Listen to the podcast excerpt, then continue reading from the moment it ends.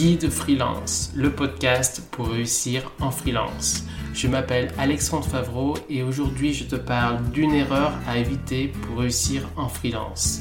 Bonne écoute.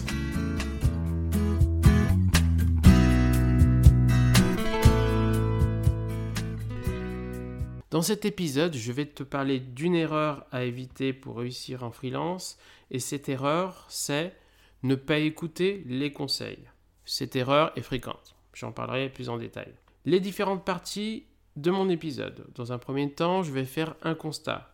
Dans un second temps, je vais faire le lien entre conseil et réussite. Dans un troisième temps, je vais expliquer pourquoi il faut écouter les conseils.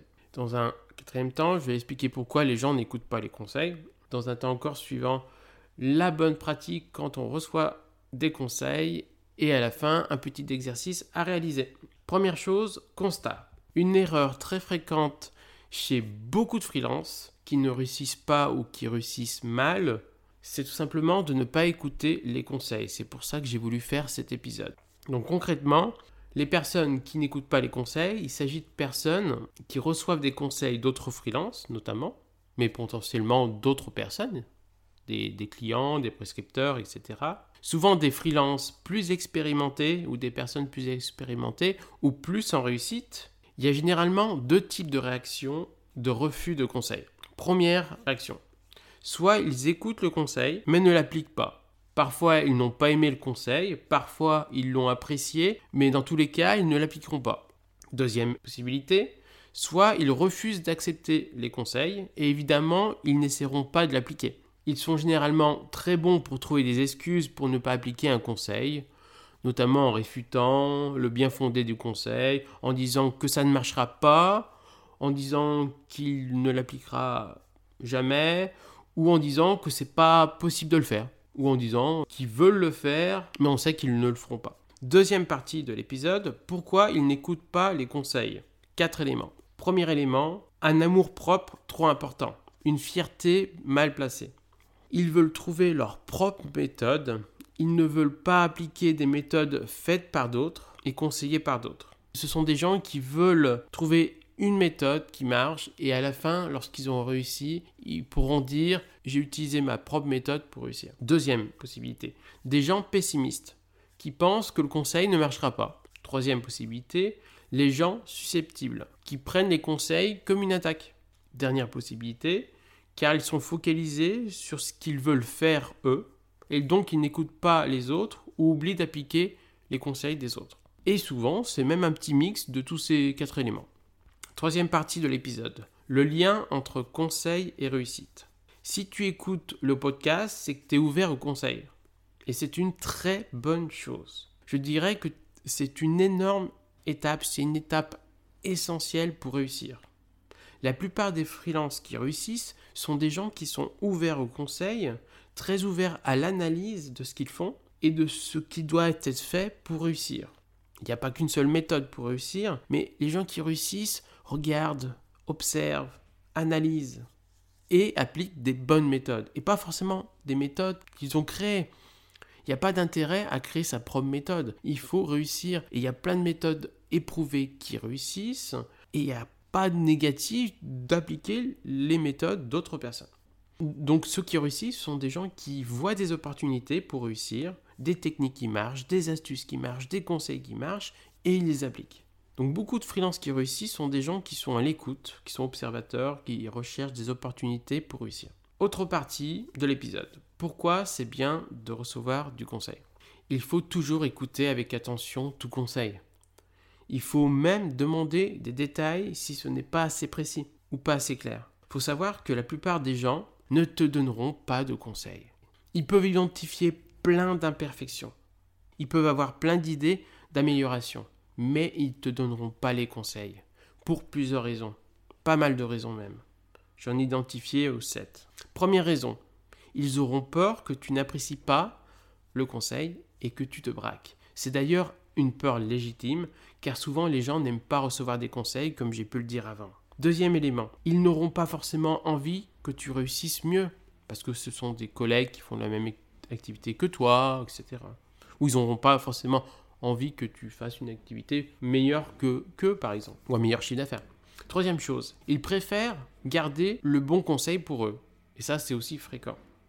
Les meilleurs conseils sont gardés pour soi-même. Quatrième élément, c'est un travail d'analyser ce que font les autres et de donner des conseils. C'est pas simple à faire, donc beaucoup ne savent pas le faire aussi ou ne prennent pas le temps de le faire. Cinquième élément, certains ne se sentent pas légitimes à donner des conseils, alors qu'ils pourraient donner des conseils pertinents. Dernier élément, beaucoup de gens ne sont pas assez ouverts aux autres et collectifs pour aider les conseils, et ils sont surtout euh, en discussion avec les autres pour euh, essayer de se vendre, etc.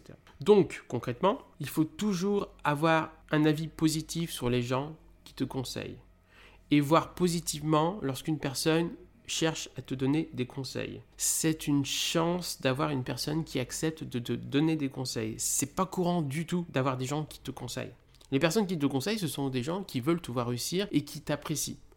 Et autre raison du côté positif de recevoir du conseil, le conseil fait énormément avancer.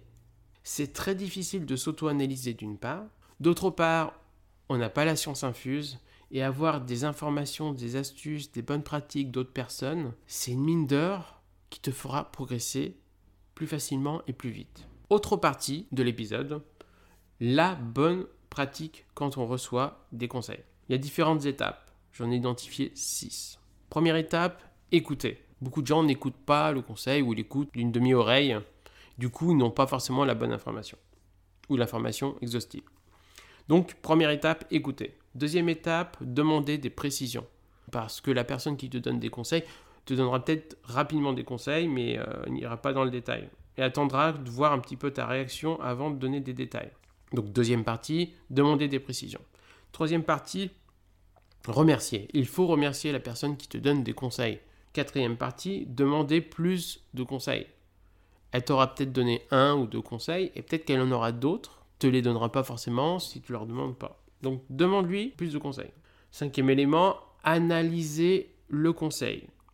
Comme tout conseil, tous les conseils ne sont pas forcément bons pour toi. Il faut donc vérifier que c'est un bon conseil avant de l'appliquer. Ou, il est encore mieux, tu l'appliques et t'analyses par la suite. Dernier élément, tester, puis analyser. J'ai vu aussi trop de gens qui analysent un conseil en disant Ah, ce conseil, il ne marchera pas, sans aucune raison en fait. Parce qu'ils ne l'ont pas testé, ou parce qu'ils partent de l'idée que ça ne marchera pas sans avoir euh, aucune raison de, de, le dire. Donc je te conseille de ne pas hésiter à solliciter toi-même des conseils, des avis auprès de personnes capables de te donner de bons conseils. Ça te fera progresser. Exercice. Je te propose de réfléchir à quatre personnes de ton entourage capables de te donner de bons conseils. Ça peut être un freelance en réussite, un freelance dans ton domaine en réussite, un ancien freelance qui avait réussi, des gens qui ont l'habitude de donner des conseils aux autres, etc. Et demande-leur des conseils dans les domaines où tu as du mal et que tu penses devoir progresser. Ou tout simplement, reste général en demandant euh, comment euh, tu pourrais augmenter ton chiffre d'affaires.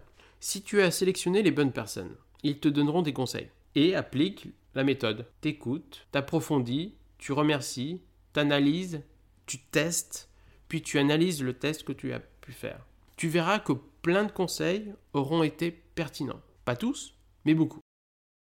J'ai créé un livre blanc pour aider les freelances à réussir. Ce livre blanc s'appelle Le livre blanc du freelance tout simplement.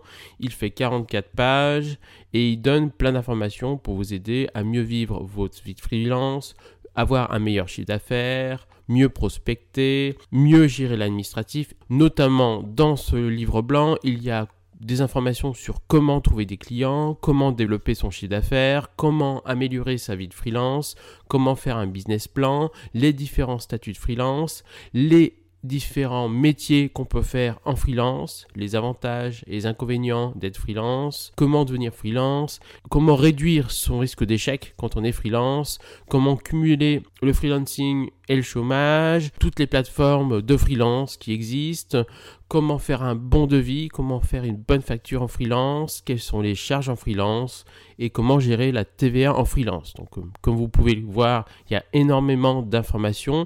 Il suffit de le télécharger gratuitement et vous aurez toutes ces informations là. Pour le télécharger, il y a le lien qui est dans le résumé de chaque épisode et qui est dans le résumé de mon podcast. Et si vous voulez aussi me demander, n'hésitez pas, vous pouvez me demander sur contact guidefreelance.com.